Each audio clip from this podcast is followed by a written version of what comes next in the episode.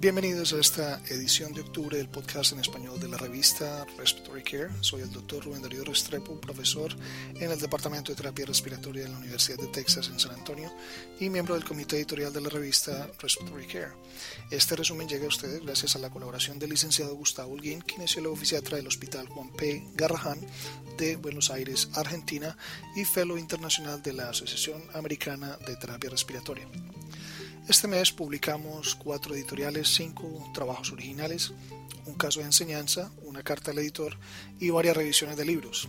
También publicamos siete artículos relacionados con el Comité Examinador Institucional y entre los trabajos originales se incluye la influencia de los patrones de ventilación en la movilización de secreciones de la vía aérea, la utilización de isoflurane en anestesia mediante la utilización del dispositivo Anaconda, detección de sibilancias en la UCI pediátrica y legibilidad de la información en salud para el consumidor ofrecida en el Internet. Este es el resumen de este mes. El primer artículo de este mes es Los patrones ventilatorios influencian el movimiento de las secreciones en la vía aérea. Está escrito por Volpe y colaboradores de Sao Paulo, Brasil y de St. Paul, Minnesota. En una serie de experimentos de laboratorio con pulmón de prueba, ellos examinaron el papel de los parámetros ventilatorios y la impedancia del pulmón en la retención y expulsión de secreciones. Cantidades conocidas de un simulador de moco sintético marcado y con propiedades clínicas relevantes fue inyectado en un tubo transparente del diámetro de una tráquea de adulto y se expuso a varias condiciones de ventilación mecánica. El movimiento del simulador de moco fue medido y examinado con un programa de análisis de imagen. Los autores hicieron pruebas a dos viscosidades de estimulación de moco, a varios flujos pico, varias proporciones de flujo inspiratorio-expiratorio, varias presiones intrínsecas al final de la expiración, varias formas de ondas de ventilación y finalmente varios valores, valores de impedancia. El ajuste ventilatorio que produce el flujo de desvío, o lo que más se conoce como bias flow, tuvo un efecto importante en el movimiento del moco. La presión intrínseca al final de la expiración, generada por el aumento en el volumen minuto, movió el moco hacia la apertura aérea, mientras que la presión intrínseca al final de la expiración, generada por el aumento en la resistencia de vías aéreas, movió el moco hacia los pulmones.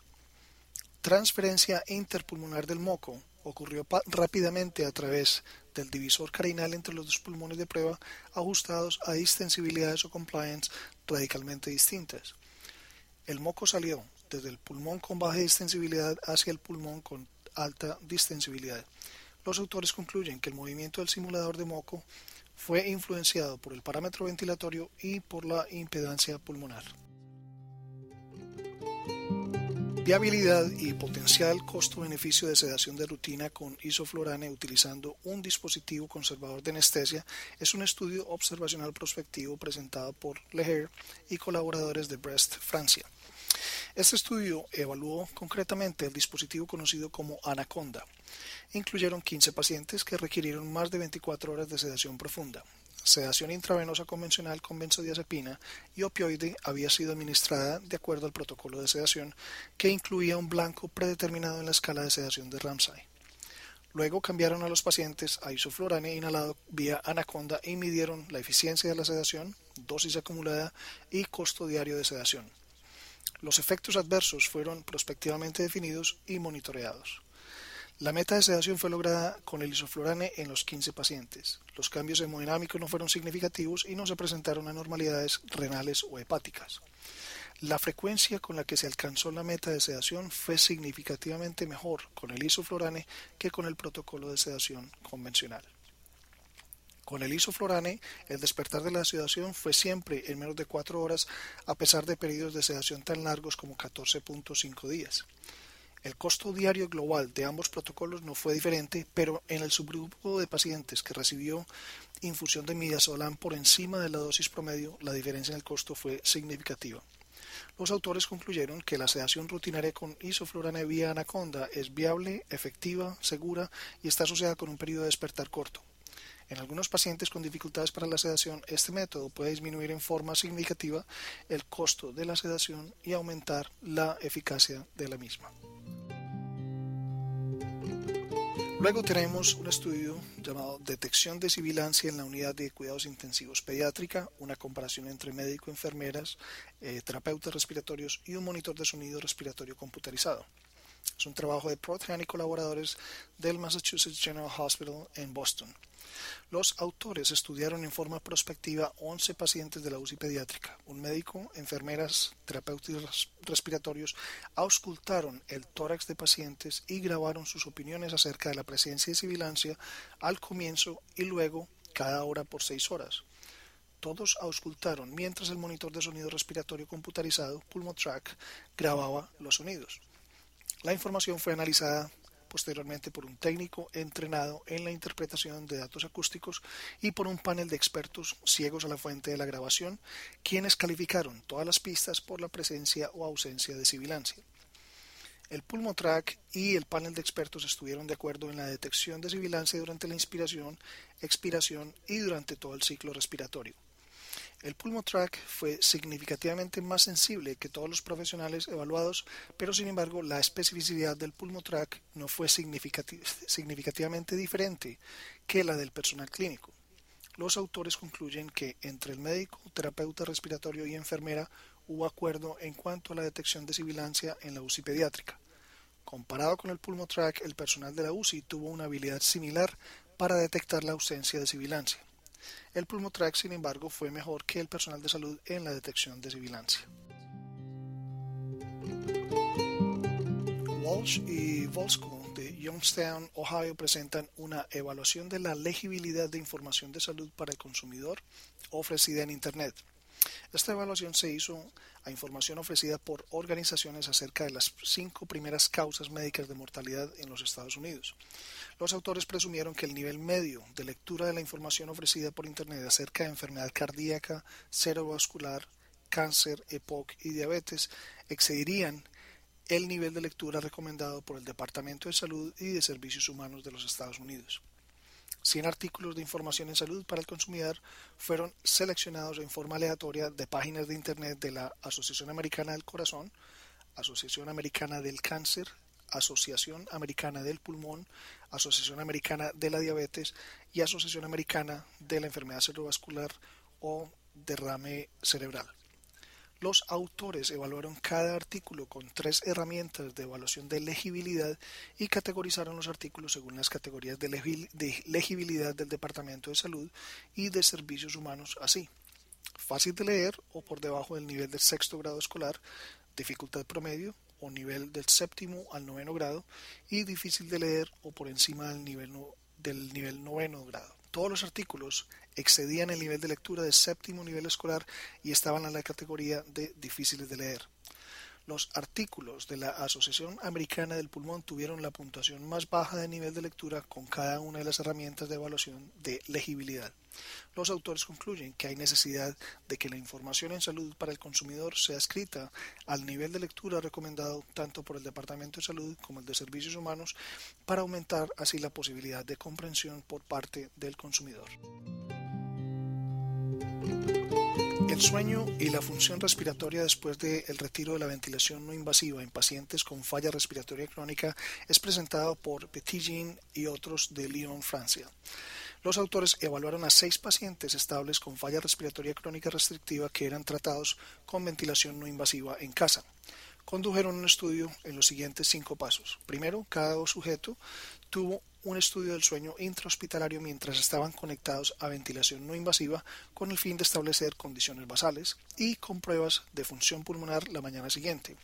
Segundo paso, en casa, en noches consecutivas, el estudio de sueño se realizó sin utilizar la ventilación no invasiva hasta que el paciente desarrolló descompensación respiratoria, definida como saturación de oxígeno medida con oximetría de pulso de menos de 88% o un PCO2 expirado mayor de 50 milímetros de mercurio, con o sin dolor de cabeza, fatiga o empeoramiento de la disnea.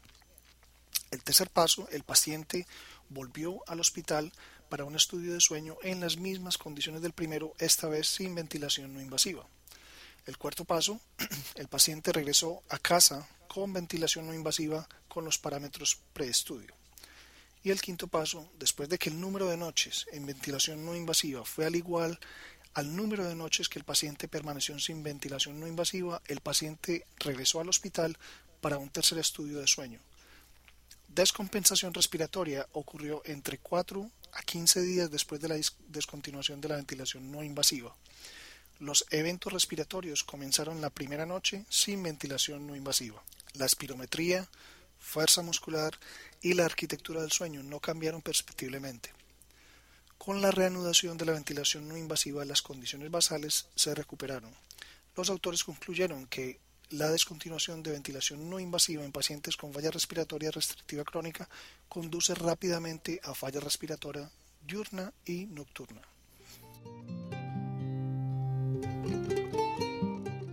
El fondo histórico, ético y legal de la investigación de seres humanos es presentado por Rice de la Universidad de Vanderbilt en Nashville, Tennessee.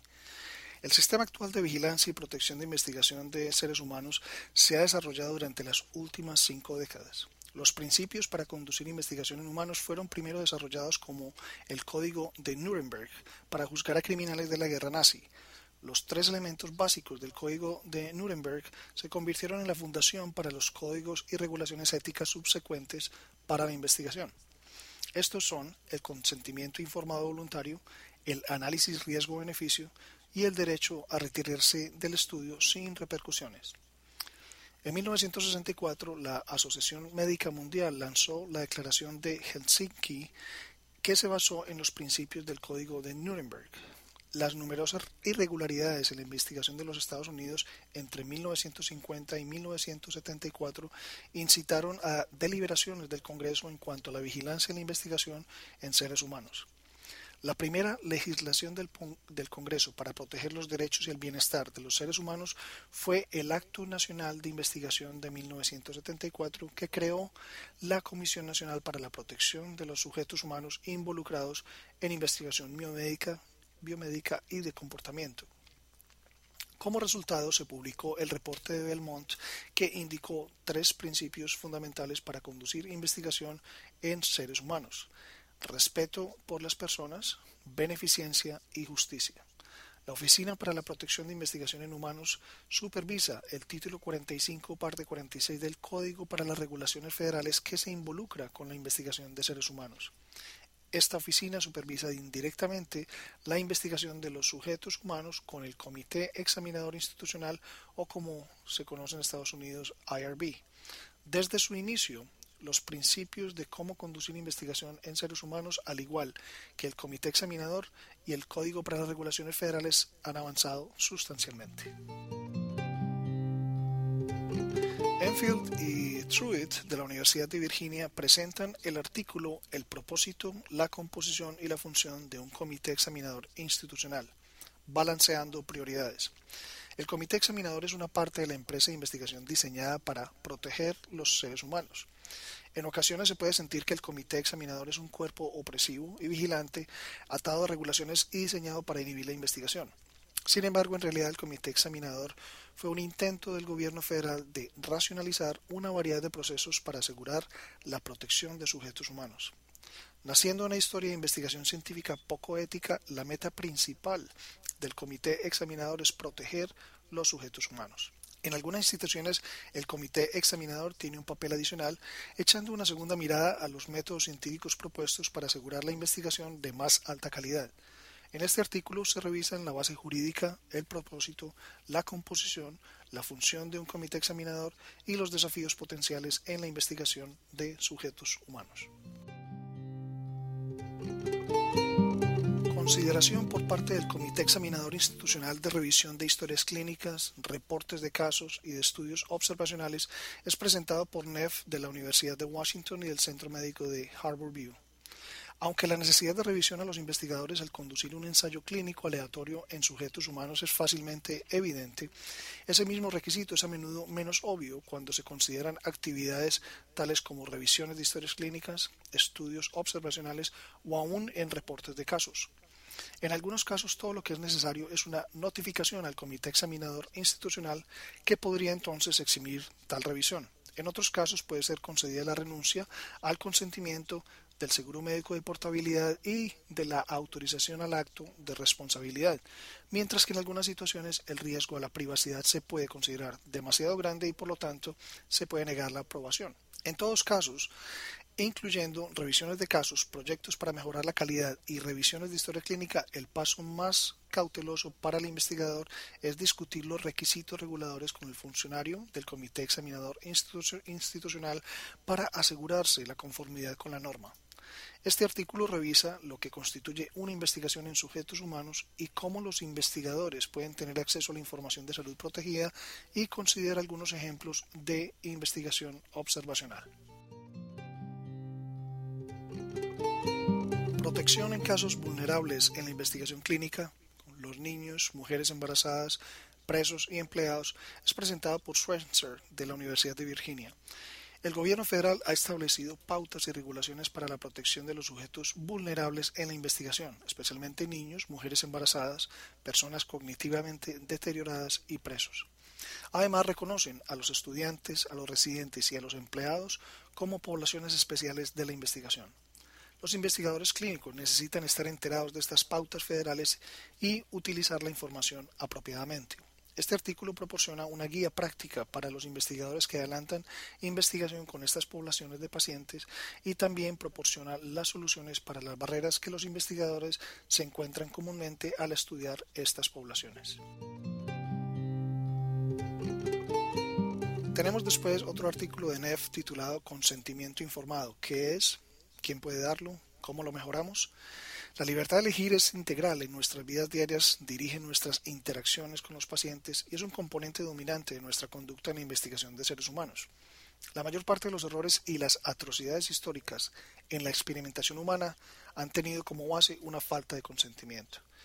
En respuesta a esos acontecimientos, el derecho nacional e internacional dictamina que los investigadores deben desarrollar un proceso de consentimiento informado para poder participar en la investigación, aunque el uso de este proceso puede ser un desafío. ¿A qué se parece este proceso? ¿Requiere documentación escrita? Y de ser así, ¿qué tipo? ¿Quién puede dar consentimiento informado? Aunque los investigadores en todo el mundo están de acuerdo con el concepto del consentimiento informado, las reglas para aplicarlo podrían crear obstáculos a los investigadores, confusión de temas y el aumento de las regulaciones pueden o no ayudar a alcanzar la meta.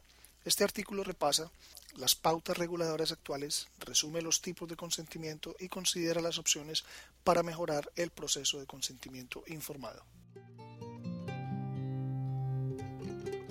Recomendaciones prácticas para trabajar con eficacia con su comité examinador institucional es otro artículo presentado por Schwenzer. El gobierno federal regula la investigación en humanos con un comité examinador institucional de su institución. La responsabilidad principal de este comité es proteger los derechos y el bienestar de los seres humanos reclutados para participar en investigación. Dicho comité es responsable de revisar y de aprobar todos los protocolos de investigación que involucran seres humanos evalúa el diseño de su estudio para asegurarse de que tiene la posibilidad de contestar a su hipótesis de investigación. El comité se centra en los riesgos y beneficios de su investigación. Desea saber que los temas de investigación estén recolectados correctamente y que los beneficios potenciales estén distribuidos en forma equitativa. También desean saber cómo planea usted proteger los sujetos de investigación contra los riesgos de la investigación y cómo manejará usted los datos, especialmente la información de salud protegida. Aunque el Código de Regulaciones Federales es extenso, este artículo proporciona la información para ayudarle a llevar su protocolo de investigación a través de las leyes de regulaciones, incluyendo la regla de privacidad, de la portabilidad del seguro médico y del acto de responsabilidad de 1996. Si lleva a cabo una simple revisión de historia clínica o participa en un estudio clínico, ensayo multicéntrico, placebo controlado con selección al azar e intenta seguir métodos científicos verdaderos y buena práctica clínica, usted podrá trabajar con su comité de revisión institucional eficazmente. Finalmente, tenemos otro artículo de Rice titulado Cómo hacer una investigación con sujetos humanos si usted no tiene un comité examinador institucional. La investigación biomédica con seres humanos se ha ampliado fuera de centros médicos y de hospitales tradicionales a otras entidades del cuidado médico tales como centros de rehabilitación, centros libres del tratamiento del paciente no internado e incluso agencias de salud domiciliaria. Sin importar la localización, las regulaciones federales asignan que por mandato toda investigación con seres humanos debe estar supervisada por un comité de revisión institucional o un comité de ética para asegurar que la investigación siga el Código de Regulaciones Federales. Por lo tanto, toda investigación relacionada con humanos debe ser revisada y aprobada por un comité examinador institucional antes de iniciar cualquier procedimiento de investigación. Desafortunadamente, muchas de estas instituciones no tradicionales de investigación y no tienen acceso a un comité de este tipo. Esto no implica que la investigación esté exenta de supervisión federal. Los médicos en estas instituciones tienen opciones viables para obtener la aprobación de un comité de revisión institucional y legalmente conducir tal investigación. Este manuscrito enumera las opciones disponibles, sus pros y sus contras. Podemos apreciar, la retención de secreciones y el aclaramiento de la vía aérea son situaciones comunes encontradas en pacientes mecánicamente ventilados. La succión de la vía aérea es una costumbre en pacientes mecánicamente ventilados y además existe una variedad de procedimientos adicionales para el aclaramiento de la vía aérea que se emplean en estos pacientes. Las secreciones acumuladas pueden contribuir a un número de problemas clínicos incluyendo atelectasias, infección y anormalidades en el intercambio gaseoso. El estudio de Volpe y colaboradores es interesante, pues sugiere que los ajustes del ventilador pueden afectar el flujo del moco dentro de la vía aérea. En su modelo de pulmón se simuló el movimiento del moco hacia la apertura de la vía aérea con flujo de desvío o bias flow y el movimiento hacia afuera de la apertura de la vía aérea con flujo de desvío inspiratorio. La posibilidad de ajustar el ventilador para producir un flujo de desvío o bias flow expiratorio y para facilitar así el, aclaramiento de la vía aérea es bastante intrigante. Sin embargo, se debe determinar si el flujo de desvío o bias flow expiratorio afecta significativamente la retención de secreciones o si sigue habiendo complicaciones pulmonares importantes, según lo precisado por Turomenopoulos en un editorial de acompañamiento. Es necesaria la confirmación clínica de estos hallazgos debiendo ser el foco de trabajo adicional. Esto podría tener valor, particularmente en pacientes mecánicamente ventilados con secreciones excesivas y una tos débil.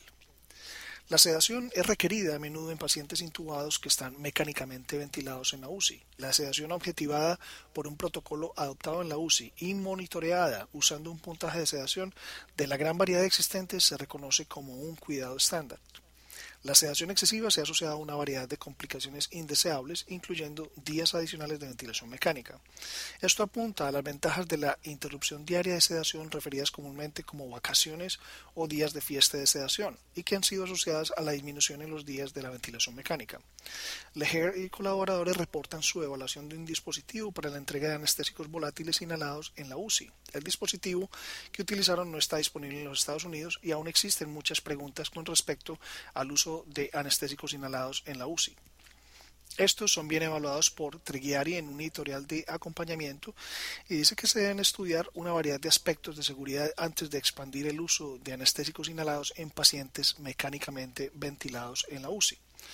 Prodhan y colaboradores reportan su evaluación de acuerdo a la detección de sibilancias entre médicos, terapeutas respiratorios, enfermeras y grabaciones digitales de un monitor de sonidos respiratorios computarizados. El estudio fue llevado a cabo en una UCI pediátrica y encontraron que el dispositivo automatizado era mejor que los clínicos en la detección de sibilancias.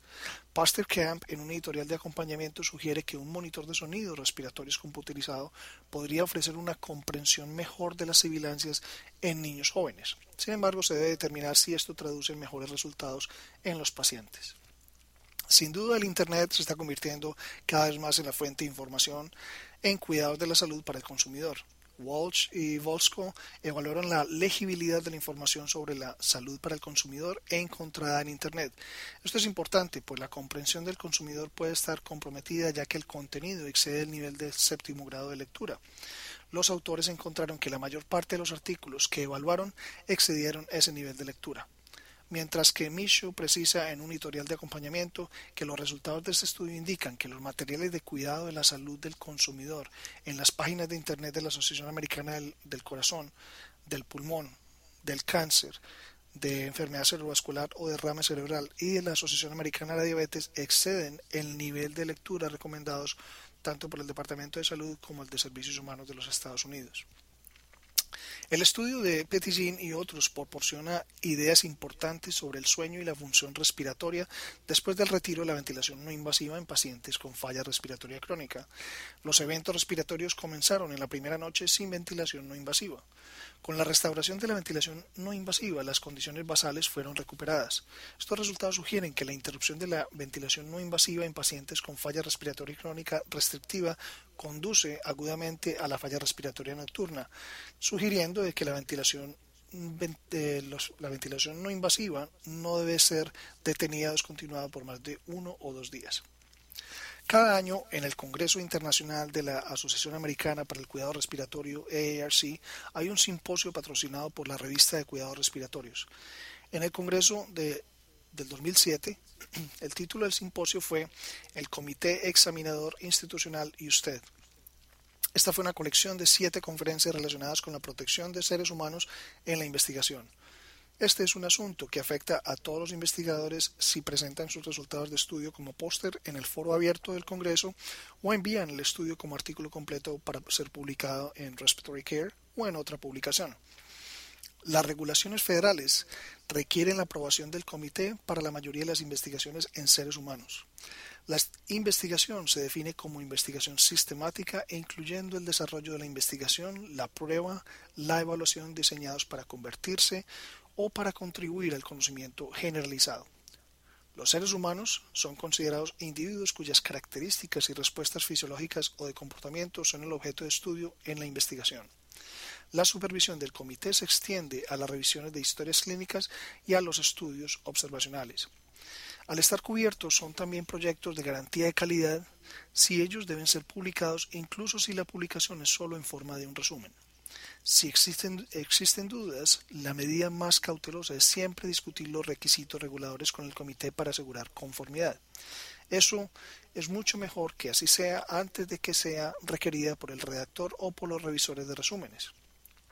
Estos artículos relacionados con el comité, publicados en la edición de este mes, son un deber a ser leídos tanto por los investigadores principiantes como así por los experimentados. Por último, el caso de enseñanza de este mes viene de Billings y otros de la Universidad de Washington titulado Parálisis bilateral del diafragma, un diagnóstico desafiador. Describen la presencia de parálisis bilateral del diafragma, discuten causas, diagnósticos y tratamientos de la misma. Aunque no es habitual, este trastorno ocurre con bastante frecuencia como para que los profesionales del cuidado respiratorio deban considerarla como causa de la falla respiratoria inexplicable. También publicamos una carta al editor y varias revisiones de libros. Otra vez este mes publicamos una variedad de artículos de interés a los lectores de la revista de cuidados respiratorios. Hasta el próximo mes. Para recibir el contenido tanto de esta edición de la revista como de las pasadas, visite nuestra página web www.rsjournal.com y allí podrá suscribirse para recibir los podcasts de las próximas ediciones.